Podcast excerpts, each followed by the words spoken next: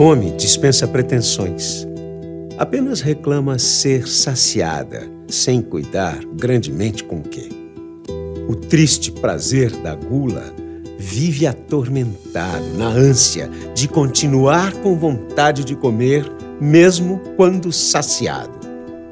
Sêneca, filósofo.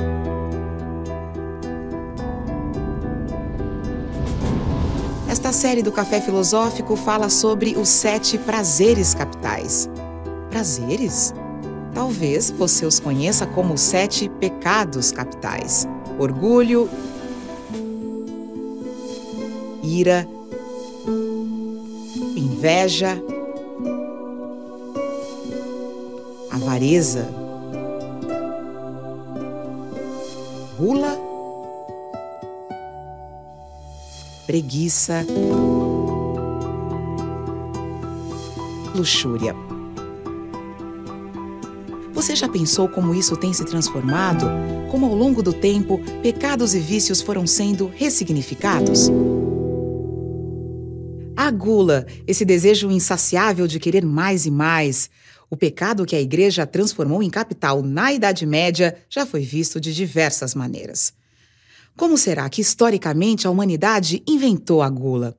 Como se relacionou com ela associando-lhe culpa? Hoje vivemos um tempo de contradições. De um lado, o culto e o cuidado com o corpo, a ciência trazendo regras de como se deve comer. E do outro lado, o estímulo gastronômico nas competições do tipo quem come mais e no enorme sucesso do rótulo gourmet. Afinal, aonde cabe a gula no mundo contemporâneo? O raciocínio que eu queria desenvolver com vocês aqui hoje é uma ligação entre várias formas dos seres humanos se relacionarem com a comida e a bebida e pensar bastante os dias de hoje, como nós nos relacionamos com a comida. Ah, Para isso, eu queria que a gente começasse pensando o seguinte: no passado, um pecado que levava ao outro, um pecado capital, era algo muito sério. Logo, gula já foi considerado o primeiro mais terrível dos pecados, eu vou explicar isso por quê com o tempo. Hoje não nos afeta em nada. Se você comer um pedaço a mais de pizza, tomar uma taça a mais de vinho ou qualquer coisa do gênero, dificilmente você acha que vai para o inferno. Né? É, isso mudou. Então, acho que a primeira coisa para nós pensarmos é que, que tipo de cultura nós temos hoje que reflete um pouco essa mudança. E eu diria que nós temos uma cultura fixada em várias coisas, mas também na ideia de morte. Se a gente tem um medo terrível de morrer, e a nossa relação com a morte já mudou muito ao longo do tempo, a morte já foi algo mais natural nas sociedades, também nós temos uma fixação, obviamente, pela saúde. Né? Nós todos queremos nos manter saudáveis, e nós temos um, obviamente, junto com isso, um fascínio pelas doenças. Né? Então a gente tem uma relação com a comida que pode passar por essa obsessão pela saúde, que eu estou tratando agora, vou passar a falar a partir de agora como um mito da vida eterna. A gente espera viver para sempre, como se a morte fosse evitável. Né? Então, com isso, a comida passa a ser, é, deixa de ser um pecado que nos condena para o inferno, mas a gente passa a viver uma espécie de inferno na própria terra com a nossa relação com ela. É claro que a maneira de se relacionar com a comida é de forma muito mais leve, mas hoje a gente vai pensá-la em termos de pecado. E chegar numa outra conclusão que é o paradoxo atual, que se ao mesmo tempo a gente tem essa obsessão em contar calorias, com doenças relacionadas à alimentação ou à bebida, uh, a gente vive também um momento uh, de explosão dos gourmets, da gastronomia, dos chefes, e aí vai. O primeiro princípio da história é que tudo muda o tempo todo. Né? Então a forma com a qual a gente se relacionava com a comida não é simplesmente ingerindo. Nós atribuímos símbolos, atribuímos representações, atribuímos significados à comida e à bebida. Ah, eu vou passar rapidamente pela antiguidade, porque é um período em que não há pecado. Né? Isso é uma das coisas mais curiosas para os dias de hoje ah, de nós pensarmos. Não existe, nos dias de hoje, a possibilidade de nós vivemos sem a noção de pecado ou de culpa, principalmente. Nós temos que imaginar que a antiguidade não tem culpa, porque não tem a noção judaico-cristã de culpa. Então, lida com a comida, assim como com outras coisas, de uma forma muito distinta. Se vocês abrirem qualquer texto, ou boa parte dos textos greco-romanos, há banquetes. Né? Reis que oferecem banquetes e com isso mostram como são ah, poderosos, por exemplo.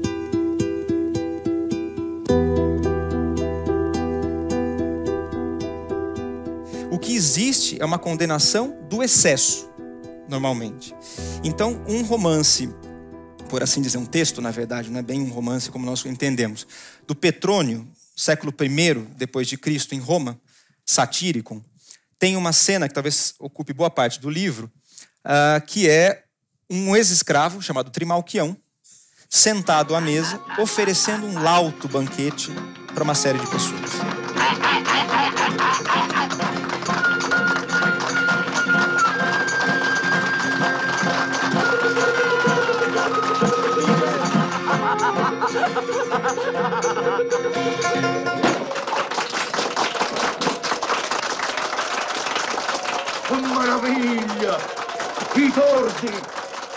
Nesse banquete aparecem todos os tipos de pratos.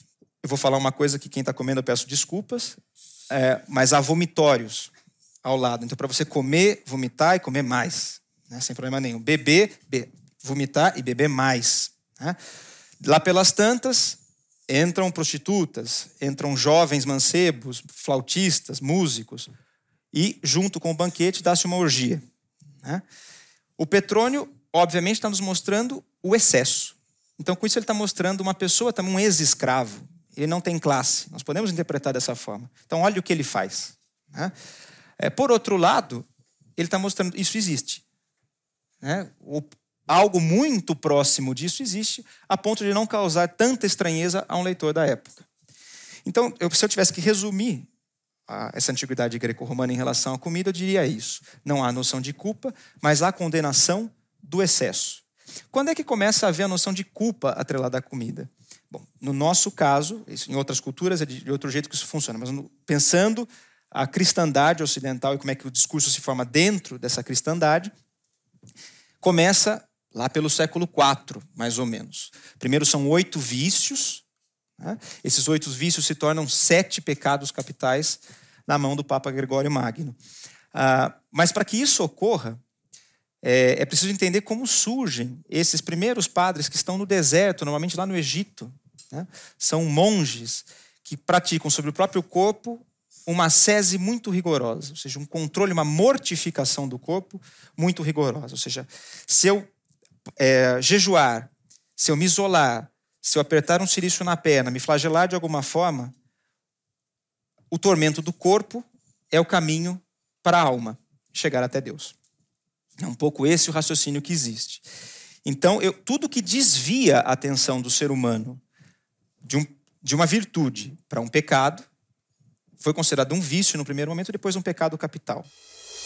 Gula é a mãe da luxúria o alimento de maus pensamentos, a preguiça do jejuar, o obstáculo do ascetismo, o temor do propósito moral, a imaginação da comida, o delineador dos temperos, inexperiência desenfreada, frenesi descontrolado, o receptáculo da moléstia, inveja da saúde, obstrução das passagens, gemido das vísceras, o extremo dos ultrajes, aliada da luxúria, poluição do intelecto, fraqueza do corpo, sono difícil, morte sombria. Quando, um pouquinho adiante, no século VI, a, a gula se torna um pecado capital, de novo, é um dos primeiros pecados, é, o texto que a codifica é muito similar. A gula é um pecado irmão da luxúria.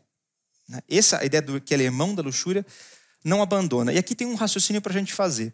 De todos os pecados capitais, esse é o mais complicado da gente tratar em termos bíblicos. Eu, se eu, abri a Bíblia com, com atenção e falei, vou dar uma olhada ao que, que a Bíblia fala sobre comida. O Antigo Testamento é mais festivo com comida. E achei um trecho do Eclesiastes que eu, eu preciso ler. Então, para mostrar como é difícil para um teólogo codificar a gula. Porque também está na Bíblia que eis que a felicidade do homem é comer e beber, desfrutando do produto do seu trabalho. E vejo que também isso vem da mão de Deus. Então, como é que um teólogo, como é que um papa, como é que alguém, um monge, que tem essa sese toda com o corpo, vai enfrentar o texto bíblico que está dizendo: não, olha, vem de Deus, comer e beber é uma alegria. Há outros trechos em que diz que, quando, uh, por exemplo, no profeta Isaías, que vai dizer que no final do, do mundo haverá banquetes com bois gordos e vinhos velhos. Né? E ele fala bois gordos duas vezes em quatro frases.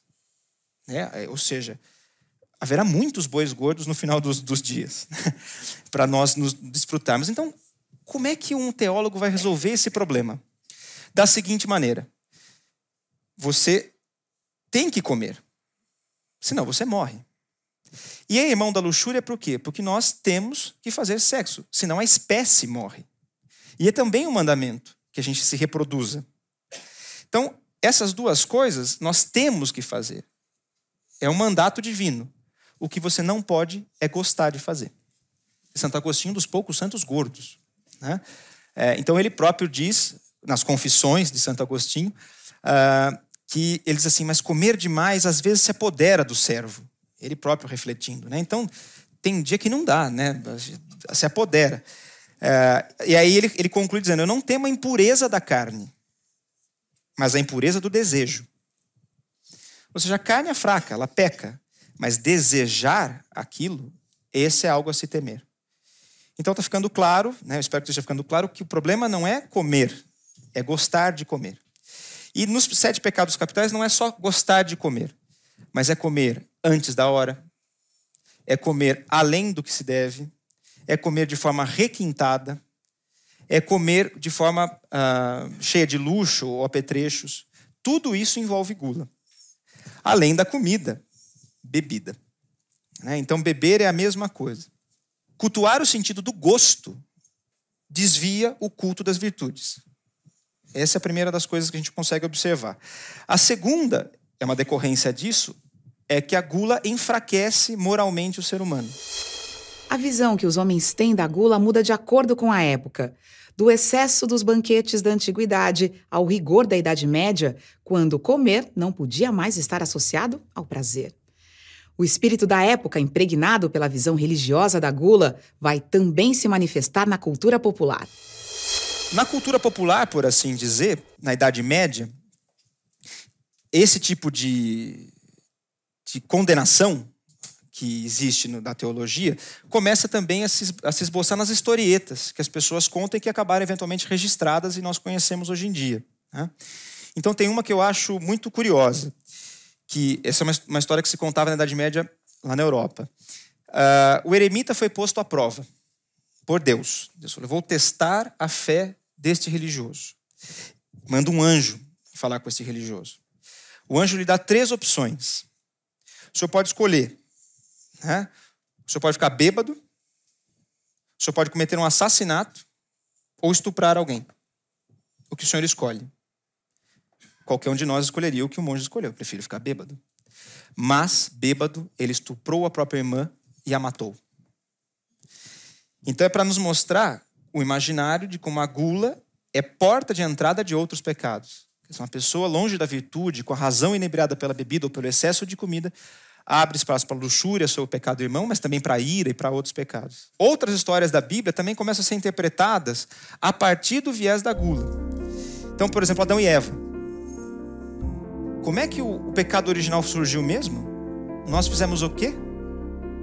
Comemos o fruto proibido. Né?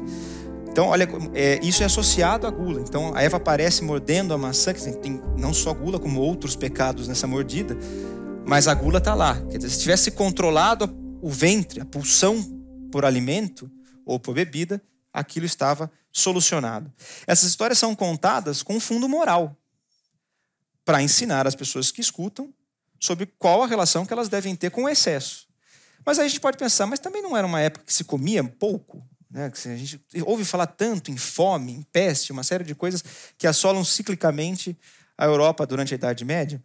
Sim, é por isso que, ao mesmo tempo em que há o sucesso da, da, dessas condenações da alimentação, há também a resistência a elas. Também é a época do carnaval. Também a época que se inventa, no final da Idade Média, passagem para o período moderno, século XIV, XV até o século XVI, existe uma lenda que se conta em vários países da Europa, na França, com variações, na Espanha, na Inglaterra e em outros locais, que é o do país da cocanha. Cocanha é o nome de um país imaginário, descrito por um poema francês de meados do século XII e que seria depois traduzido e adaptado em várias línguas, além de versões iconográficas, o que mostra que sua mensagem sensibilizava os europeus de então. A descrição do país é sucinta, porém eloquente.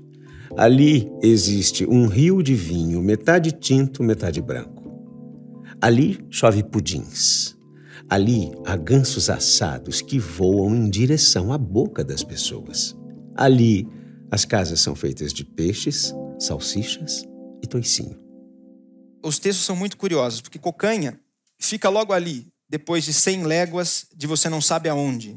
Né? Então aparece, ninguém sabe. Se você chega até Cocanha, você não sabe, não consegue sair. E se sair, não consegue voltar. Então é cheia do. É, é óbvio que isso é jocoso, são textos cômicos. Mas ao, che ao chegar em Cocanha, o alimento se joga na sua boca. Né? Então essas historietas medievais, ou do final da Idade Média e da Idade Moderna, circulam com igual ah, vigor. E eu vou contar que eu acho a mais interessante de todas para que fique clara a noção de como a gula é uma porta de entrada para pecados muito piores. Essas vocês encontram no Chaucer, Geoffrey Chaucer, uh, o escritor inglês, no século XIV, nos Contos da Cantuária. Num dos contos, uh, ele vai contar a história, é um padre que está contando a história, e ele vai nos mostrar uma historieta de três uh, farristas, por assim dizer, de Flandres. Então, esses três farristas passam o dia todo bebendo, comendo, é essa a preocupação deles. E um dia, completamente embriagados, cheios de comida, eles ouvem um barulho, percebem alguma agitação e perguntam o que está vendo. E a pessoa lhes explica: é a morte, que junto com a praga estão devastando a cidade aqui ao lado. Eles escutam os sinos e não sabem se são os sinos da morte. E eles têm uma ideia tipicamente de quem está um pouco alterado. Vamos matar a morte. É hoje. Né? E vão os três matar a morte. Então eles perguntam para alguém onde está a morte. E um senhor indica: está ali, embaixo daquela árvore, naquela direção.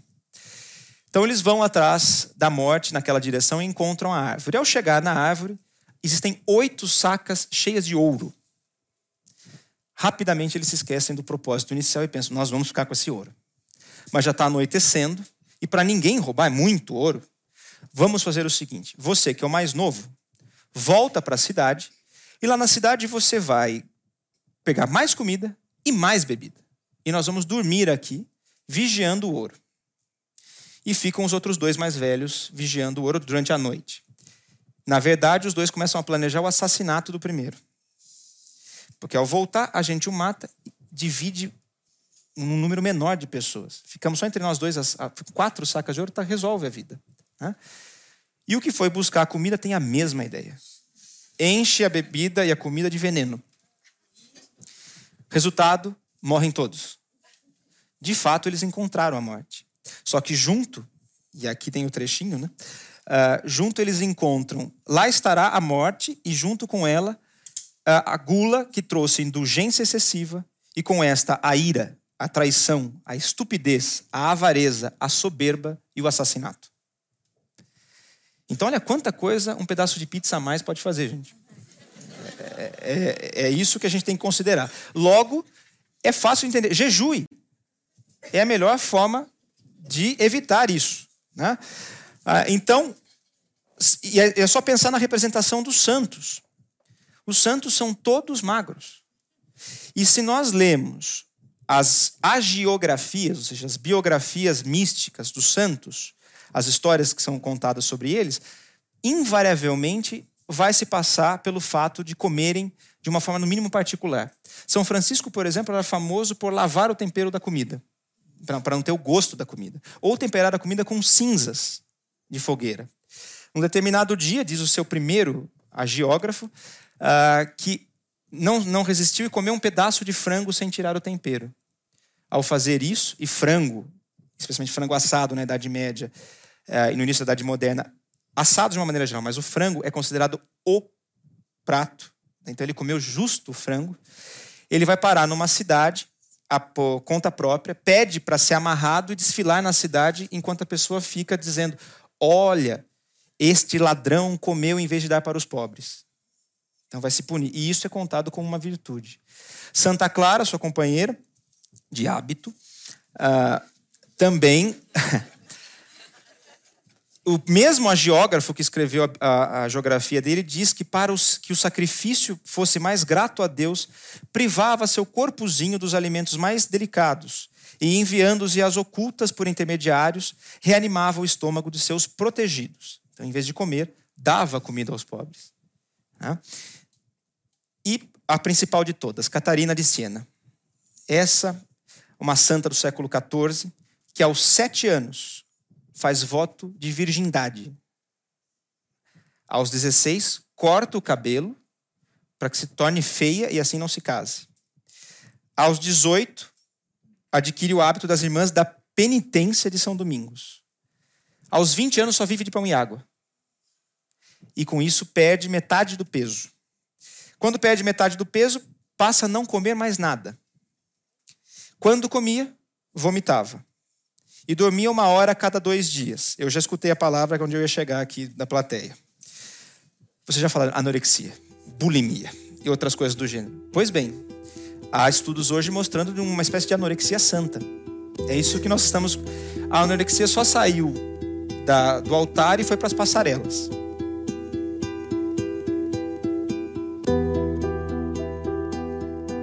Quando isso acaba?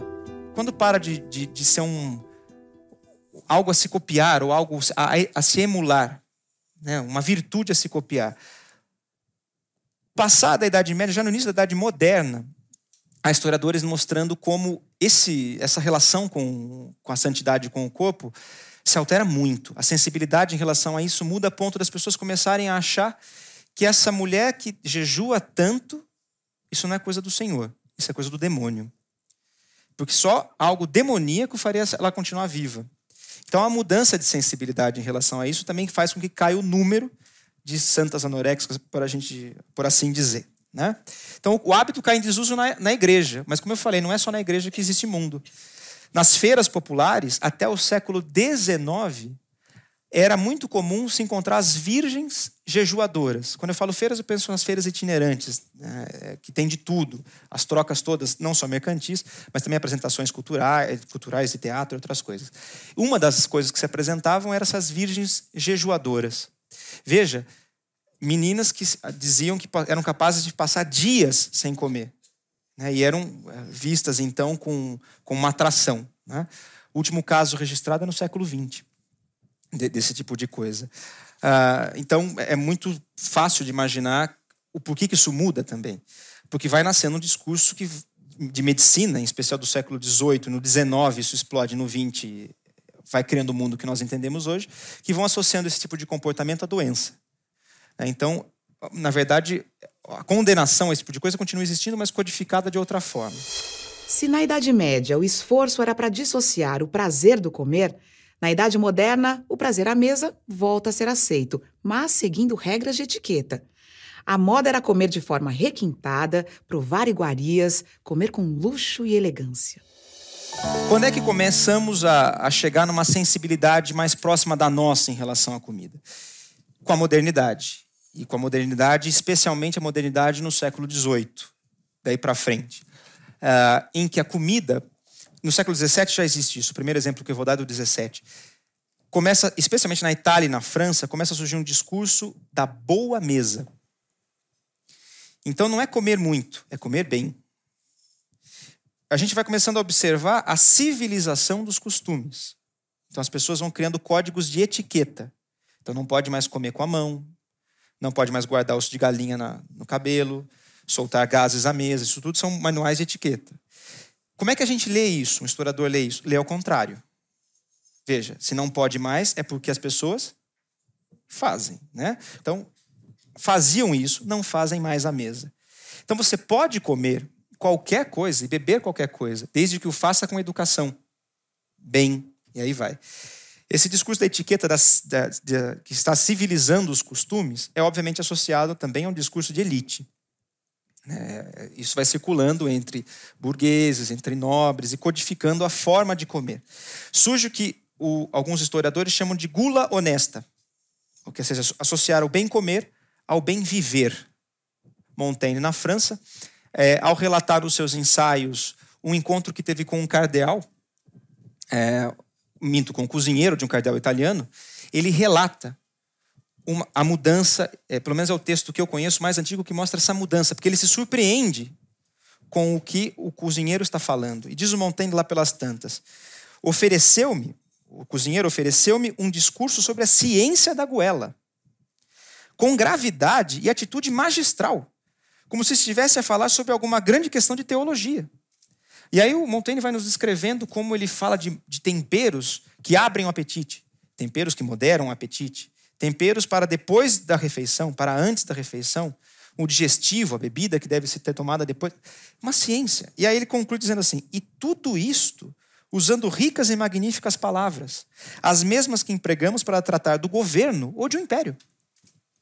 Então ele está surpreso, mas ele está percebendo uma mudança na sensibilidade das pessoas, o nascimento do, dessa arte de comer bem, da arte de preparar bem o alimento.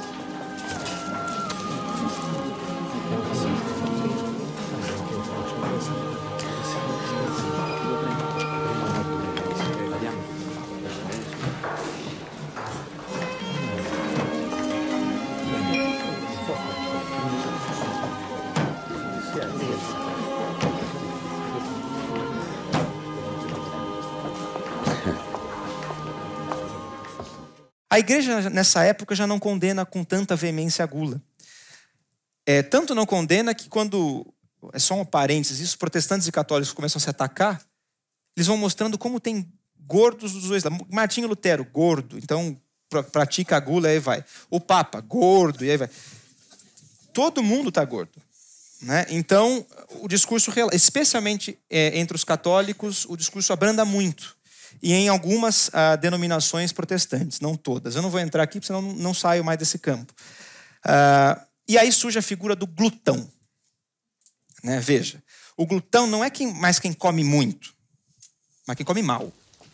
Né? Quem come de forma desarrazoada, sem boas maneiras. Então come com a mão, e aí vai. E até hoje, que criança não ouviu não coma com a mão, que é feio? Antes podia. Né? Veja, garfo entrou na vida do Ocidente ontem. Né? As pessoas comiam com faca, pão e mão. É isso. Né? Então sujava um pouco mais. Agora não pode. Né? Falta de Então é distinção social. E começa a surgir uma coisa muito interessante. A relação com a comida entre as pessoas mais simples, mais pobres, é de saciedade. Como para me saciar? Uh, e o bom gosto substitui a diversidade dos gostos entre as pessoas com mais posses. Né? É o que eu falei, é o processo de civilização. E no século XIX explode a coisa do gourmet. O próprio é, vocábulo gastronomia é cunhado nesse século. Então agora tem uma ciência, a ciência do estômago, a ciência da gastronomia, que vai te ensinar, que vai preparar os alimentos, aí vai. E a França se torna a vitrine do mundo no discurso, e até hoje é, né, padrão de comida e de apresentação de pratos. Na França surge no começo do século o livro que é considerado a Bíblia da gastronomia, A Fisiologia do Gosto, de Brillet Savarin, que se tornou um dos mais famosos gastrônomos franceses. A proposta de Savarin era ambiciosa. Ele queria fazer da arte de comer uma ciência. Eu queria ler três frases do livro, né, para a gente ver como mudou em relação ao que eu comecei falando. Olha que coisa curiosa. Diz-me o que comes e dir-te-ei quem és. É, até uma paródia, obviamente, com um texto bíblico. A descoberta de uma nova receita faz mais pela felicidade do gênero humano do que a descoberta de uma estrela. É, ao que eu tenho que concordar. Né? Para um leigo, é, vamos lá. E aí, a que eu acho a mais interessante para pensar essa, a, a disciplina que está sendo associada, a civilização que está associada a isso. Os animais saciam-se. O homem come. Apenas o homem de espírito sabe comer. Né? Fica nítido aqui a mudança entre comer e bem comer, entre viver e bem viver. Mas, de alguma forma, até a Segunda Guerra Mundial, não há uma condenação formal da gordura. Pelo contrário, ainda nos cânones artísticos, os corpos volumosos são sinônimo de beleza.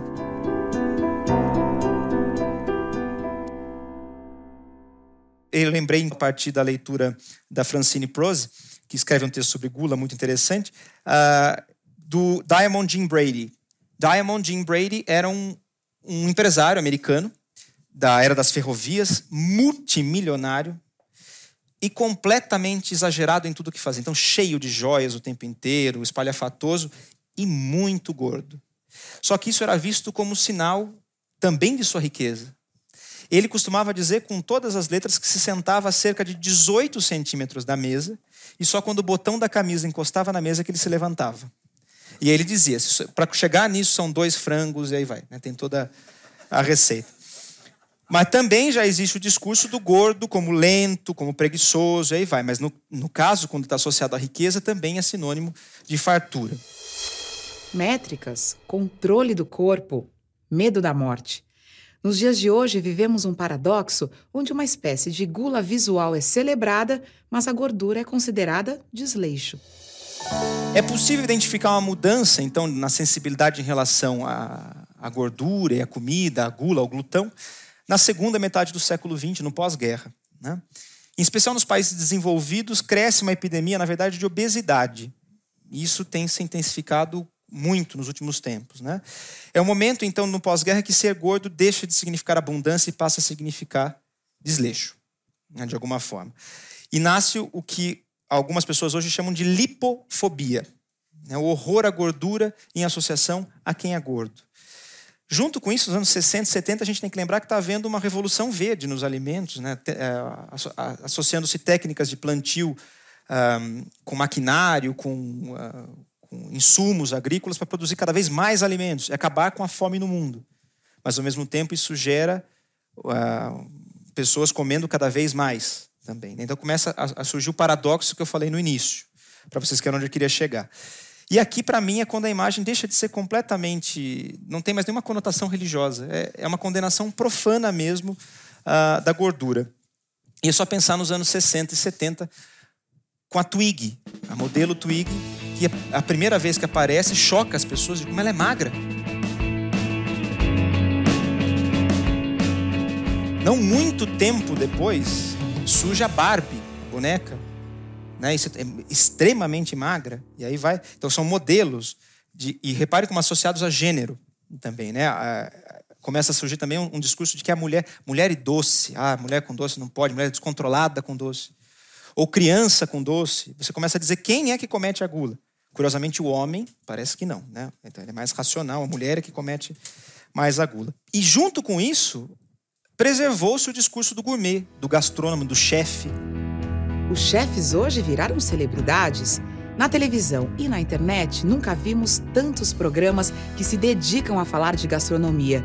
E nas livrarias, os livros de receita dos chefs pop são exibidos lado a lado com a dieta milagrosa do momento. Ao mesmo tempo que comer virou algo supervalorizado nos dias de hoje, o excesso de peso é considerado o maior dos inimigos. Se eu trouxesse para vocês uma imagem do século XV de um cozinheiro, ele está sujo na cozinha, ninguém sabe quem é. Ele está só preparando o banquete. Agora ele é uma estrela. Nos anos 60 e 70 começam as publicações é, que eu chamo de autoajuda e de psicologia barata, que começam a dizer assim: essas pessoas que são muito obesas, que os comedores compulsivos, é porque eles sofreram algum abuso. Isso cria um buraco e aí ele precisa preencher o buraco com isso. Ou algum tipo de privação.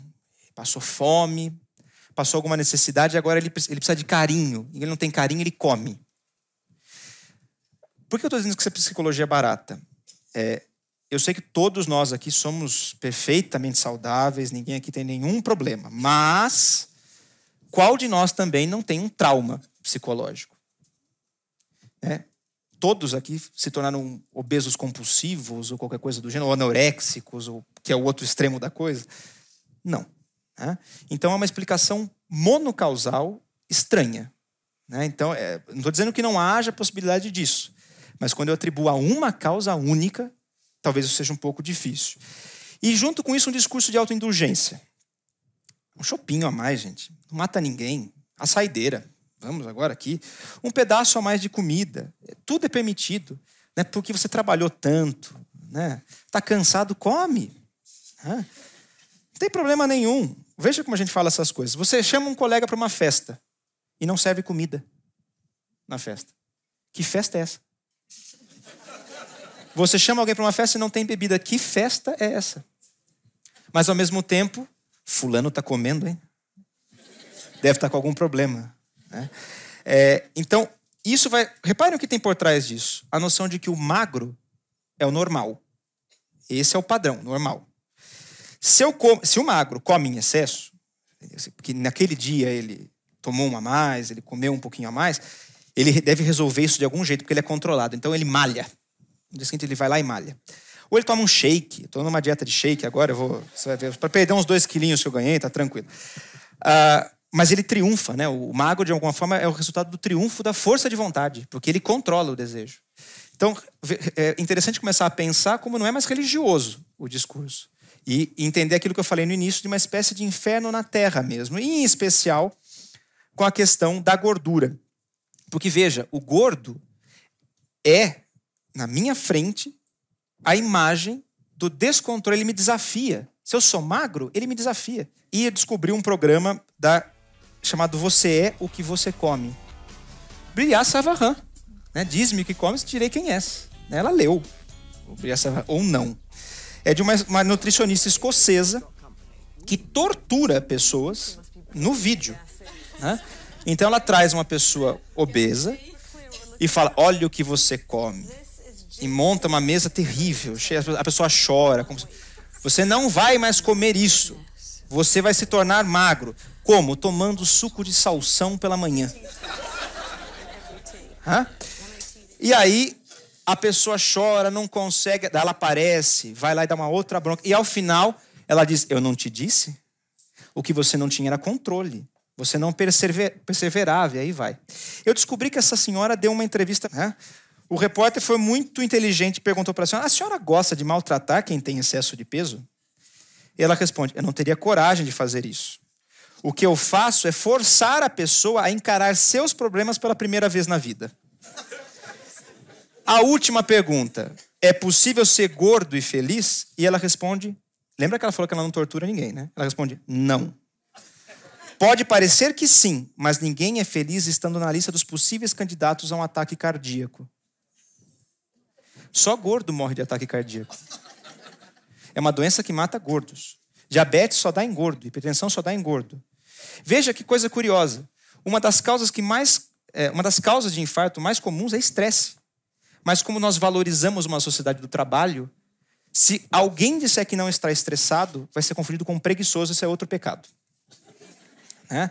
Eu não conheço nenhuma pessoa que diz assim: eu estou tranquilo. Está sobrando tempo na minha vida. Nossa, eu não sei o que eu faço com o meu tempo. Eu trabalho, mas eu chego em casa, eu tenho tempo, eu relaxo, eu vou ao cinema. Vocês conhecem alguém? Tá todo mundo estressado, todo mundo sem tempo. Eu não sei, trabalhando no final de semana, meu chefe pediu uma coisa, tem que entregar no domingo. Isso mata de infarto, mas é valorizado. Um outro programa chamado The Biggest Loser. Olha a quantidade de programas, gente. O Biggest Loser é, tem a ver, é perder peso, é o tempo inteiro. E eu confesso, eles são tão bem feitos, eu não conseguia abaixar o controle. Pensei, agora ele vai emagrecer. Agora, que é isso, né? Então, o gordo, não só ele é um sintoma da gulodice ambulante, como o seu sofrimento é exibido ao vivo. Ele deve ser vigiado. Ele não consegue se livrar da sua compulsão de jeito nenhum, então eu preciso vigiá-lo. E o seu emagrecimento é comemorado. Né? Então, olha que coisa. Curiosamente, enquanto eu acompanhei esses programas, duas pessoas morreram Duas pessoas fizeram a cirurgia bariátrica e faleceram. O qual que era o tom do programa? Quando, veja, quando triunfa, aparece a, a, a nutricionista outros, eu não falei que se você fizesse você ia triunfar. Quando eles morrem, era uma vida desregrada, é uma bomba relógio. Mais dia menos disso aconteceria, não fui eu. Né? Ah, um mal correlato a isso é a vigorexia. E é legal, interessante a nossa, a nossa necessidade de dar nome a tudo. A vigorexia é aquele, o excesso, né? O, a pessoa que malha, malha, malha, malha, malha e se vê gorda. Né? Ou a ortorexia, eu preciso comer direito, contar calorias, aquela pessoa que não come mais comida, ela come proteína. né? ela come carboidrato. Né? E aí vai. Ou seja, nos dias de hoje nós destruímos o nosso corpo ou pela falta ou pelo excesso. Mas isso nos revela a ideia de como é problemática a nossa relação com o corpo. Sempre. Né? De alguma, ou a gente mortifica, ou exalta, ou modifica. Então, se numa ideia de um cristianismo antigo, ascético, o inimigo a ser maltratado podia ser o próprio corpo, hoje eu também continuo fazendo isso, só que não mais de forma religiosa. Hoje eu posso modelar o meu corpo, teatralizar o meu corpo, exibi-lo como um espetáculo na televisão. Né? Tanto para um lado quanto para o outro.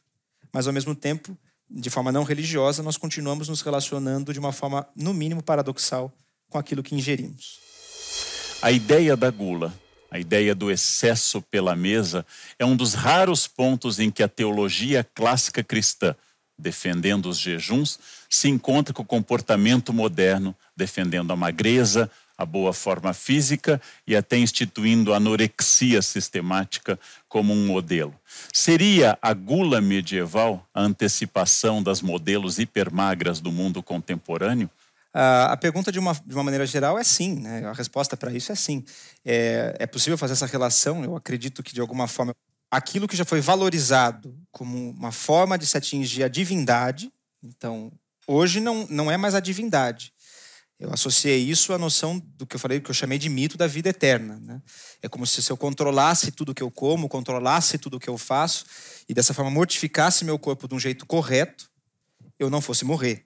Ou eu postergasse a morte muito e vivesse de forma saudável uh, durante mais tempo.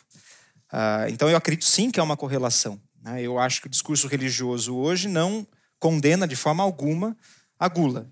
Como eu falei já e repito, Comer um pouquinho a mais não leva ninguém ao inferno.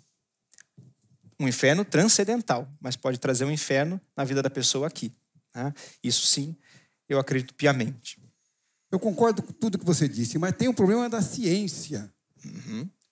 Tem o um problema do açúcar, que a gente descobriu que mata. Não há como você ir num médico e ele dizer, ó, cuidado com a comida, tem que fazer atividade física, tem que fazer atividade física, tem que fazer atividade física. Então, é, é mais complicado, né? Nós uhum. estamos também sendo dirigidos pela science, pela nature, pela, pela pesquisa científica do mundo inteiro. Uhum. Aí eu, você tem razão em tudo isso, mas também eu acho que uh, nós também estamos sendo dirigidos por outras questões mais complicadas da gente dizer não. Eu acho que já houve um tempo é, em que as pessoas prestavam mais atenção ao que a igreja dizia do que o que outro, outra instituição dizia. Né? E, de novo, o medo maior era com a danação, era com o que podia acontecer comigo fora dessa vida em que eu já passo fome, que eu já tenho dificuldades, e aí vai. Então eu não quero isso para o resto da vida. Portanto, o paraíso cheio de, é, de, Um paraíso sem problemas, né? que as pessoas ficam sentadas o dia todo, ou dançam, ficam com harpas, enfim, tem vários imaginários de, de paraíso. Mas é para fugir de uma realidade ruim. É? Em algum momento, e esse momento é a modernidade, é isso que eu estou deixando claro, quer dizer, é século XVIII, XIX, principalmente o XIX no nosso caso, a ciência, a razão, passa a ser aquilo a qual eu devo obedecer. E a igreja vai perdendo.